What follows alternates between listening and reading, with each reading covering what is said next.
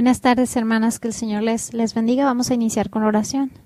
Padre Altísimo y Eterno, gracias, Señor, por este tiempo que nos das, Padre, que sabemos que será de edificación, porque a través de tu palabra, Señor, tú nos enseñas, tú nos instruyes, tú nos capacitas para hacer eh, la ayuda idónea, Señor, para nuestros esposos y sobre todo para ser hijas tuyas, Señor, que te agraden y que, que tú te sientas complacido con nosotras, Padre. Te lo pedimos en el nombre de nuestro Señor Jesús. Amén. Amén. Ok, hermanas, vamos a continuar. La semana pasada empezamos a estudiar un poco sobre Malaquías 2, 14 y 15. Vimos algo de Proverbios eh, y de Jeremías, pero nuestra base fue Jeremías, eh, perdón, en este Malaquías capítulo 2, versos 14 y 15. Nos concentramos en el verso 14. Vamos a leerlos nuevamente. Dice, más diréis, ¿por qué?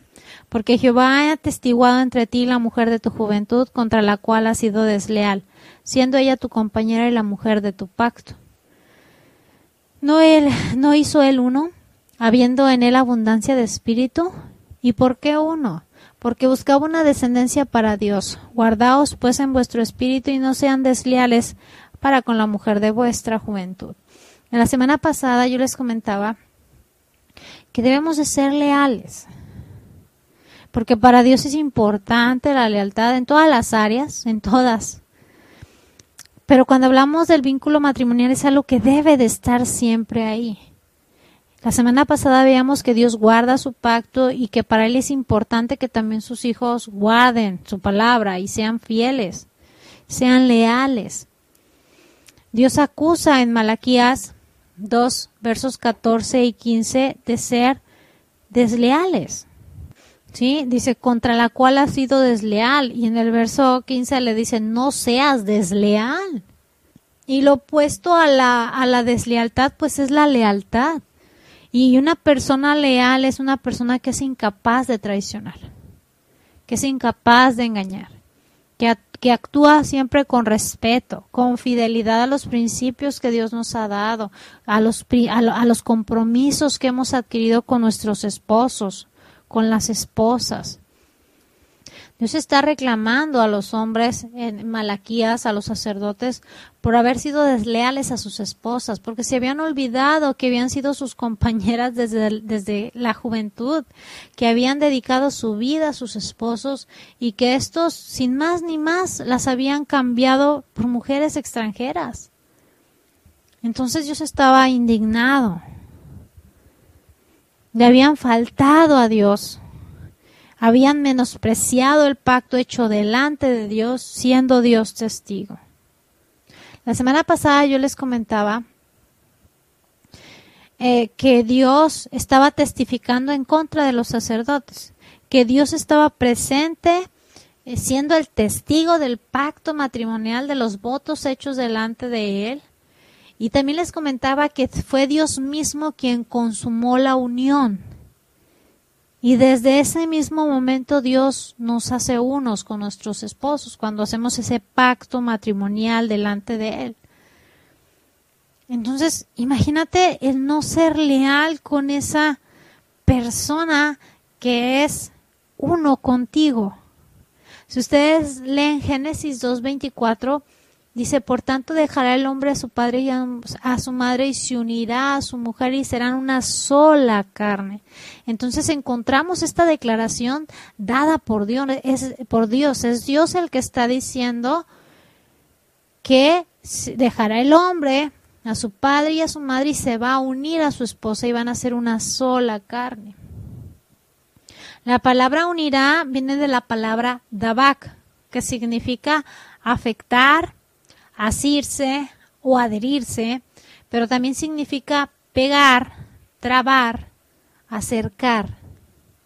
Entonces, si nosotros vemos esta definición, Dabak, de la palabra unirá, nos muestra que desde el momento que nos casamos fuimos de alguna manera afectados. Y no estoy hablando en un sentido para mal, sino más bien que ya no somos o fuimos los mismos, ya no somos los mismos. Dios efectúa algo en nosotros que cuando estamos casándonos, que estamos haciendo nuestro pacto delante de Dios, Dios nos está adhiriendo, nos está pegando, nos está trabando con nuestros esposos, con, con las esposas. Ya no eres tú solo, has quedado trabado. Y, trabado eso significa juntar o unir. Pero es juntar y unir de una manera adecuada para dar una unidad, para dar una consistencia, para dar una fuerza, una coherencia. Si hablamos, por ejemplo, de trabar o de juntar, unir, es como cuando tú mezclas eh, ingredientes, por ejemplo, cuando haces una pizza para la masa, ¿verdad? Para darle la consistencia adecuada a, una, a la masa de la pizza, tienes que echar diferentes ingredientes y mezclarlo de manera homogénea y estarles dando y dando y dando. Cuando, cuando eh, mis hijos quieren pizza o algo y tengo el tiempo para hacérselas, yo la masa, nada más la masa la estoy amasando entre 25 y 30 minutos. Ahí estoy, dale y dale, para mezclar la harina con la, este, la levadura, con la sal, con el aceite, que son los ingredientes que le echo yo a la, a la masa, a la harina, pero para que quede bien junta, bien unida, debo de amasar, amasar y amasar y amasar hasta que todo quede unido y sea una sola masa. Entonces, Dios hace eso, hermanos, nos nos junta, nos une, nos adhiere, nos pega. Y, un ejemplo de esto son las maderas compuestas. La madera compuesta es un tipo de madera hecho de diferentes eh, partes unidas. Los tipos tradicionales de madera compuesta están hechos solo de partículas de madera y tienden a tener mayor resistencia y flexibilidad que la madera común. ¿sí? Dentro de la variedad de maderas compuestas está la madera contrachapada. ¿Qué quiere decir esto? Que se, que se fabrica a partir de varias capas de chapa de madera que se pegan juntas. Son, son láminas delgadas de madera, láminas de madera así de, de construcción, de abeto, son, pueden ser de, de pino, de pino silvestre, de álamo, entonces son esas delgadas láminas de madera de construcción que se, se pegan, se adhieren.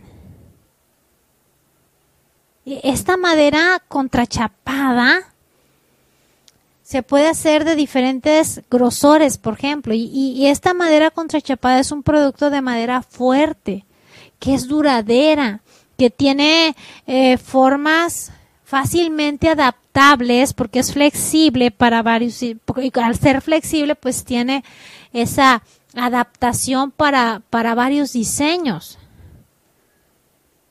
Y, estas láminas delgadas que forma la madera contrachapada han sido pegadas y, forman una sola unidad del grosor que tú quieras.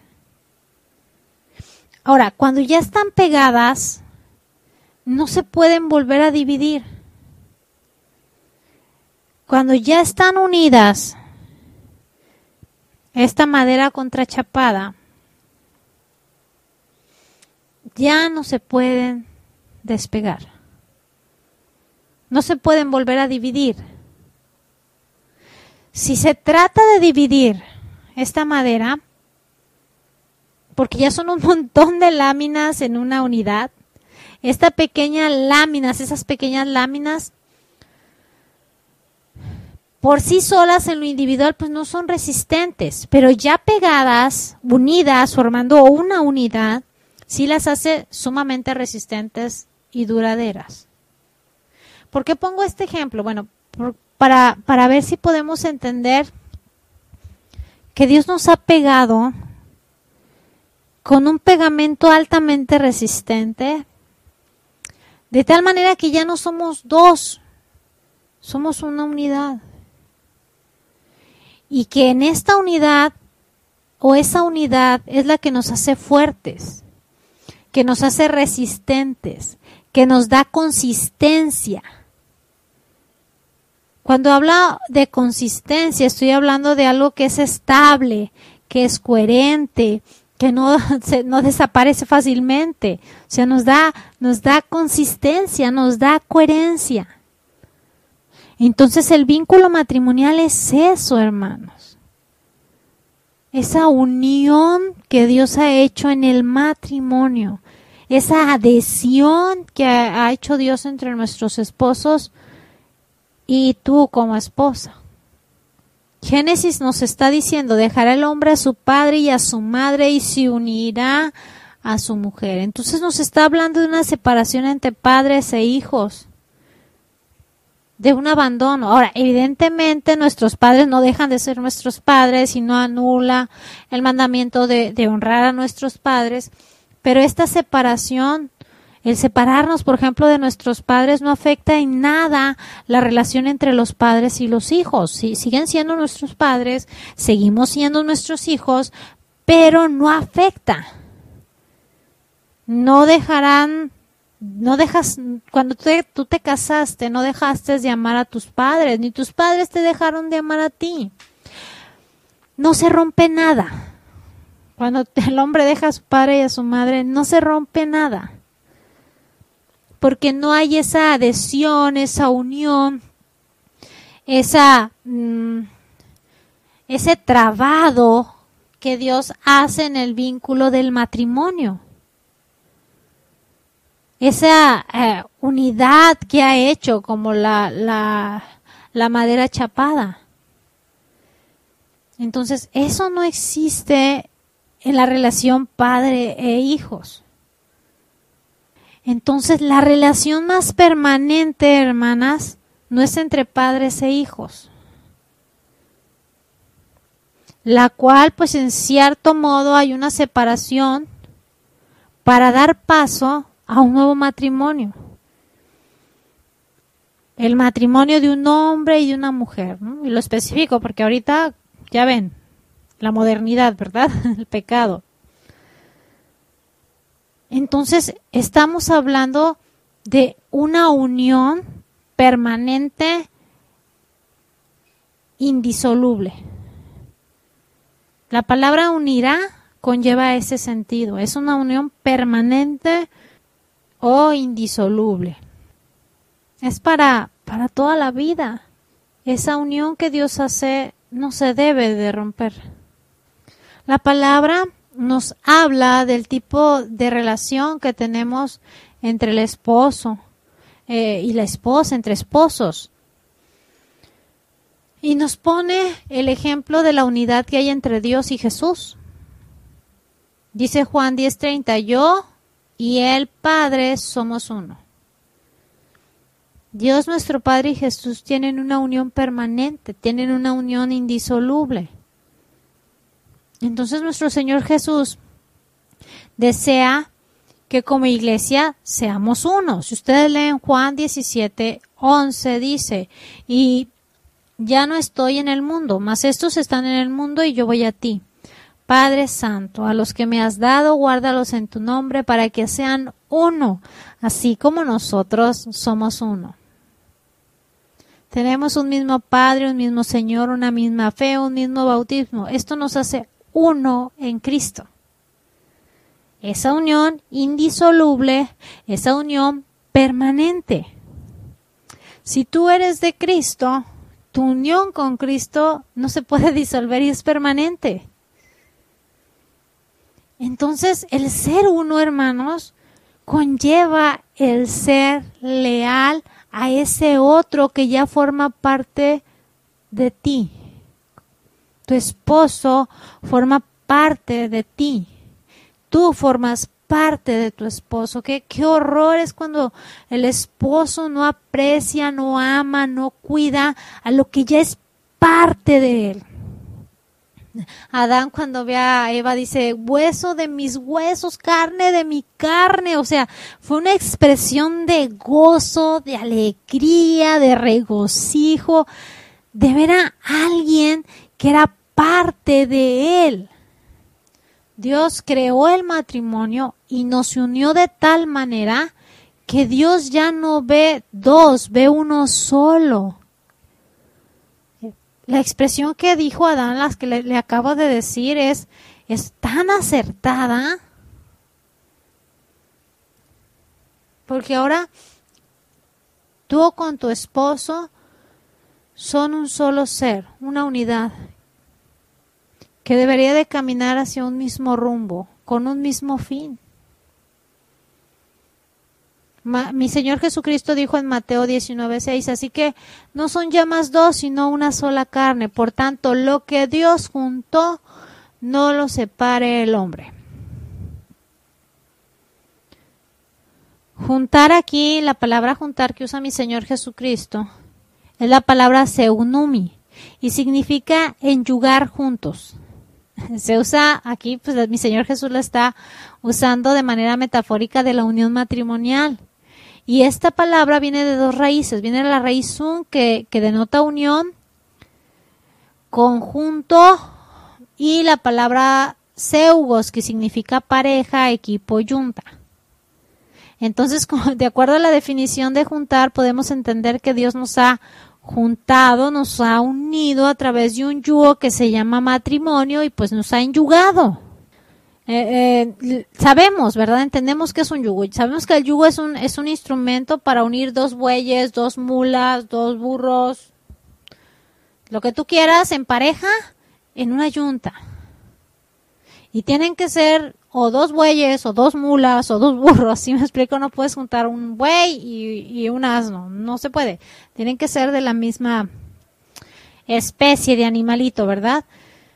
Entonces, es ese instrumento que une a estos dos animalitos y está formada, eh, el yugo es una, es una pieza de, de, madera larga, normalmente es de madera, ¿verdad? Con dos arcos que se juntan, que se ajustan a la, a la cabeza o al cuello de los animales. Si ustedes ven por ahí alguna imagen o si les tocó andar en ranchos van a entenderme este cómo, cómo funciona esa, ese yugo.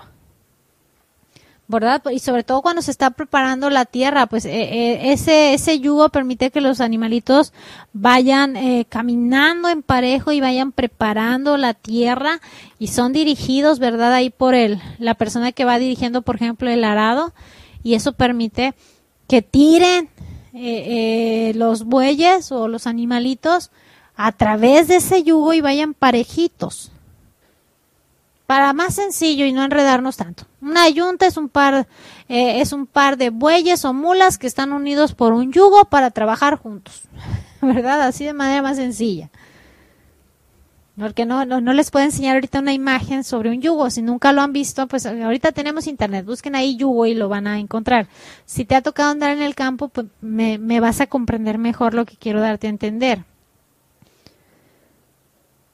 Entonces, esto que está diciendo mi Señor Jesucristo, eh, mi Señor Jesucristo aplica eh, en, perfectamente en el pacto matrimonial. Lo que Dios ha unido, lo que Dios ha juntado, o sea, y ya vemos que juntar es enyugar, o sea, lo que Dios ha enyugado, juntar. Entonces el matrimonio es, es eso que nos une es ese pacto matrimonial, ese yugo que se llama pacto matrimonial y te ayuda a permanecer unido al otro, aún en situaciones y, circunstancias difíciles, que si no tuviéramos este yugo, créeme que, que muchos saldrían corriendo. Si ustedes ven las yuntas, permanecen unidos, no pueden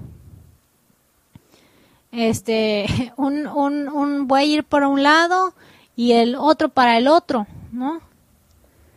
El yugo los obliga a caminar juntos, bajo una misma dirección. Entonces sí necesitamos eh, someternos a ese yugo que el Señor ha hecho, ese yugo que se llama pacto matrimonial, que nos va a ayudar a caminar en un mismo paso a trabajar en, en, en, una, en un conjunto, en un compañerismo, como le veíamos la semana pasada. Ahora, sí es claro que esta unidad no implica uniformidad. ¿Sí? Porque al final tu esposo es diferente a ti, tú eres diferente a tu esposo, pero ese yugo que se llama pacto matrimonial nos une y nos hace caminar juntos. Entonces tenemos esta unidad con nuestros esposos. Dios juntó, Dios enyugó. Dios unió. ¿Se acuerdan que yo les decía que eh, juntar viene de dos raíces? La primera raíz es un, que significa unión, con o junto, pero es una unión. Y esa, esa unión que tenemos es, es, es algo que no puede dividirse, que no puede fragmentarse. Cuando se hace esto, hay una alteración, hay una destrucción, hay una unidad que está siendo destruida. Entonces sí tenemos que, entender esto, hermano. No, no. Tenemos que cuidar esa unidad. les vuelvo a repetir, no unidad no implica uniformidad. Cuando habla de, uniformidad es que pues cada uno tenemos nuestras características con las que Dios nos creó a cada uno, con el propósito por el cual nos creó, ¿verdad? y Dios nos une en ese vínculo matrimonial. Y esas características, talentos, dones que Dios te dio, tú lo estás llevando al matrimonio. Y las características, talentos, dones que Dios le dio a tu esposo, lo está llevando al matrimonio. Tenemos diferentes características, nuestros roles son diferentes, según el modelo que Dios nos ha dado. Pero somos uno, estamos unidos, somos una unidad que no puede dividirse, que no puede fragmentarse sin alterarse o destruirse. Estamos unidos bajo un pacto matrimonial que tiene la propiedad de no dividirse ni fragmentarse, que no debe de alterarse sin destruirse. Cuando alguien altera el matrimonio, el vínculo matrimonial, el pacto matrimonial, está destruyendo el matrimonio, esa unidad como la madera chapada. Cuando alguien quiere dividir la madera chapada, no va a volver a sacar esas hojas delgaditas enteras. Se van a romper y ya no va a haber manera de volverlas a unir. Yo les comentaba que esas maderas, esas, esas tablas delgadas, esas hojas delgadas de madera, pues separadas no son fuertes. Pero cuando son pegadas, son unidas, son fuertes, son resistentes. Yo les decía que son láminas de 8 milímetros. Ya pegadas, unidas, pues son sumamente fuertes y resistentes. Y pasa lo mismo en el matrimonio. El Señor nos une, nos pega, nos adhiere, nos enyuga, nos une, nos hace uno, y cuando viene esa deslealtad, viene ese romper, ese destruir. Por eso Dios estaba confrontando a los sacerdotes, ¿no? Porque, así, porque habían sido desleales. Ahora, ¿por qué Dios quiere guardar esa unión del vínculo matrimonial. Porque para Dios es importante guardar el pacto matrimonial, los votos hechos delante de Dios. Porque para Dios es importante la lealtad en el matrimonio. El verso 15 de Malaquías 2 nos lo deja claro. Dice, no hizo el uno, si observan, no hizo el uno, habiendo en él abundancia de espíritu. ¿Y por qué uno?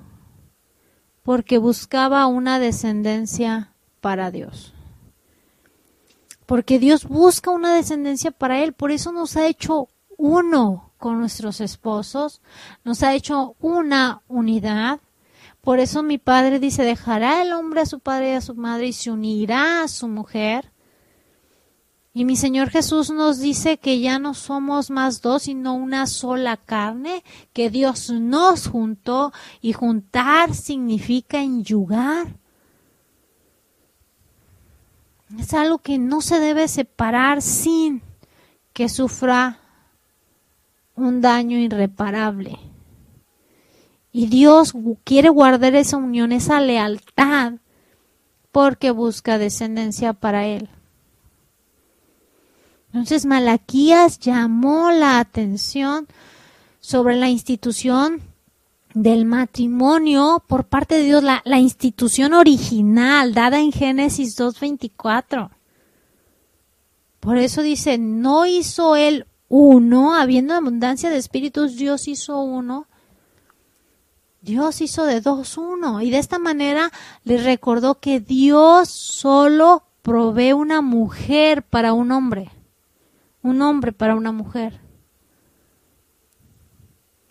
Aunque nuestro Dios tiene el poder del Espíritu para dar vida, pudo haber dado a Adán varias esposas, pero él creó solamente una esposa para él, no le creó un harem, le dio una,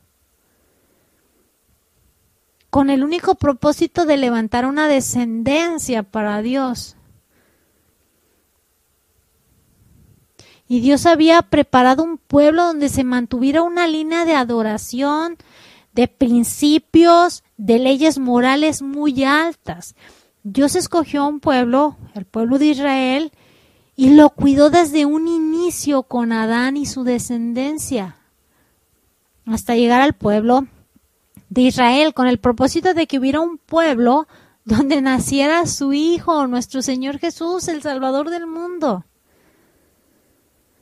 Por eso es que Dios le encarga tanto al pueblo que no se mezclara con otros pueblos. Si ustedes leen Deuteronomio, nada más Deuteronomio 7, del 1 al 5, Deuteronomio 18, 9 y, y muchas partes de la escritura donde, donde está haciendo advertencia a Dios de no juntarse ni mezclarse con gente de otros pueblos. Dice, cuando Jehová tu Dios te haya introducido a la tierra a la cual entrarás para tomarla y haya echado delante de ti a muchas naciones, al Eteo, al Jerjeseo, al Amurreo, al Cananeo, al Fereceo, al Ebeo, al Jebuseo, siete naciones mayores y más poderosas que tú. Y Jehová tu Dios las haya entregado. Delante de ti y las haya derrotado. Las destruirás del todo, no harás con ellas alianza, ni tendrás de ellas misericordia, y no emparentarás con ellas, no darás tu hija a su hijo, ni tomarás a su hijo para tu hijo, a su hija para tu hijo, porque desviará a tu hijo de en pos de mí, y servirán a dioses ajenos, y el furor de Jehová se encenderá sobre vosotros, y te destruirá pronto.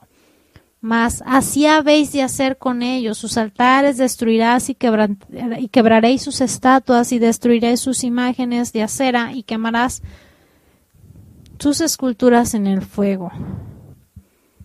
Cuando entres en la tierra, a la tierra que Jehová tu Dios te da, Deuteronomio 18:9, no aprendas a hacer según las abominaciones de aquellas naciones Dios le está diciendo al pueblo, no se mezclen, te van a desviar. No te mezcles con otros pueblos, cuida esa unión. Dios desea una descendencia santa. Y esto solamente puede salir de un matrimonio fiel, hermanos. Eh, de un matrimonio leal a Dios, que es incapaz de traicionar, que es incapaz de engañar, que actúa con respeto, que es fiel a los principios de Dios, fiel a los compromisos que hemos adquirido. Cosas como la poligamia, el divorcio y el matrimonio con mujeres idólatras Eran situaciones destructivas para el establecimiento de un remanente piadoso en el linaje del Mesías prometido, que se tenía que cuidar y que se estaba rompiendo con estos sacerdotes en Malaquías, porque estaban dejando a sus esposas de toda la vida para tomar mujeres extranjeras y estaban rompiendo esa descendencia para Dios. Si ustedes leen Nehemías y Esdras, se van a dar cuenta, Nehemías dice que la mitad de los hijos de, de estos hombres que se habían casado con mujeres extranjeras no hablaban judaico, así dicen Nehemías. Hablaban los idiomas de las madres. Ni siquiera hablaban el idioma de los judíos. Entonces realmente estaba habiendo una afectación por haber tomado mujeres de otros pueblos. Súmenle que estaba la poligamia, súmenle que estaba ese divorcio y tomar otras mujeres. Estaban destruyendo lo que Dios estaba buscando, una descendencia piadosa. Dios desea, hermanas, que los esposos, esposa, esposo, permanezcan fieles al pacto matrimonial que sean leales, que sean incapaces de traicionar o de engañar a su esposo o a su esposa, que actúen con respeto, que actúen con fidelidad a los principios de Dios, que mantengamos nuestra palabra, el cumplimiento de nuestros votos matrimoniales. Es tan importante ser fiel al modelo del matrimonio que Dios nos ha dado. Solamente un matrimonio cimentado en Dios podrá transmitir a sus hijos, hermanas, los principios bíblicos de matrimonio, los principios morales, del conocimiento de Dios, de, de lo que Dios pide y van a tener un ejemplo y una dirección que seguir. Es la única manera, cuando se guarda ese vínculo matrimonial, de enseñar a nuestros hijos una vida piadosa, de manera que se puedan levantar generaciones que conozcan quién es nuestro Dios, quién es Jesús. Solamente si la esposa y el esposo permanecen fieles al vínculo matrimonial, podrán sus hijos tener una base para llevar una vida conforme a la voluntad de Dios, teniendo mayores posibilidades nuestros hijos de ser salvos. Por eso Dios insiste, guardaos pues en vuestro espíritu y no sean desleales con la mujer de vuestra juventud. Porque estamos hablando, hermanas, que estaba peligrando toda una descendencia para Dios. El vínculo del matrimonio, la lealtad en el matrimonio es tan importante para guardar ese vínculo, ese pacto, para guardar esa descendencia. Tenemos esa responsabilidad. Tenemos la responsabilidad de transmitir principios, leyes, formas que Dios nos da de llevar nuestras vidas. En verdad me da mucha tristeza ver que hay muchos hermanos, muchas eh, sobre todo, pues yo platico con las hermanas que a los varones no les cae el 20 de, de la responsabilidad que se tiene delante de Dios cuando hicimos ese pacto de matrimonio, de votos, Dios siendo testigo y que estamos unidos de una manera que no podemos separarnos sin sufrir pérdida, sin sufrir destrucción. Dios desea una descendencia para Él. Por eso tenemos que ser leales. Por eso tenemos que guardarnos para Dios, para nuestros esposos, los esposos para Dios y para las esposas. Yo oro al Señor para que los matrimonios y oramos como, como familia nosotros por los matrimonios dentro de la iglesia. Que vean esa unión que Dios ha hecho entre, entre ustedes como matrimonio Y es una unión indisoluble. Que cuando se trata de quitar esa, ese yugo, esa unión que Dios ha hecho, hay pérdida, hay dolor, hay tristeza. Y ya no hay una descendencia para Dios. Tenemos responsabilidades, hermanas.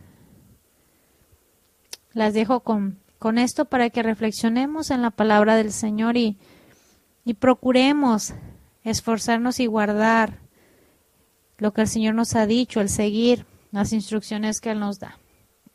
Amén, hermanas. Padre Altísimo, Dios Santo, gracias Señor por tu palabra. Gracias porque tú nos, nos instruyes, nos enseñas, en verdad que es tan importante, Señor, que, que nos hables a través de tu palabra. Queremos guardar esa unidad que tú has hecho, Señor, porque tú nos has hecho uno con nuestros esposos, porque estamos, tú nos has adherido, nos has pegado, nos has trabado con nuestros esposos. Nos has puesto un yugo, Padre, para caminar juntos en una misma dirección. Yo te pido por cada uno de los matrimonios, Señor, de, de la iglesia para que nos hagas caminar en esta unidad, en ese yugo, en esa lealtad a ti y a sus respectivos esposos o esposas. Bendícelos, por favor, con esto, Padre. Te lo ruego en el nombre de Cristo Jesús. Amén. Amén. Que el Señor les bendiga, hermanas. Bendiciones.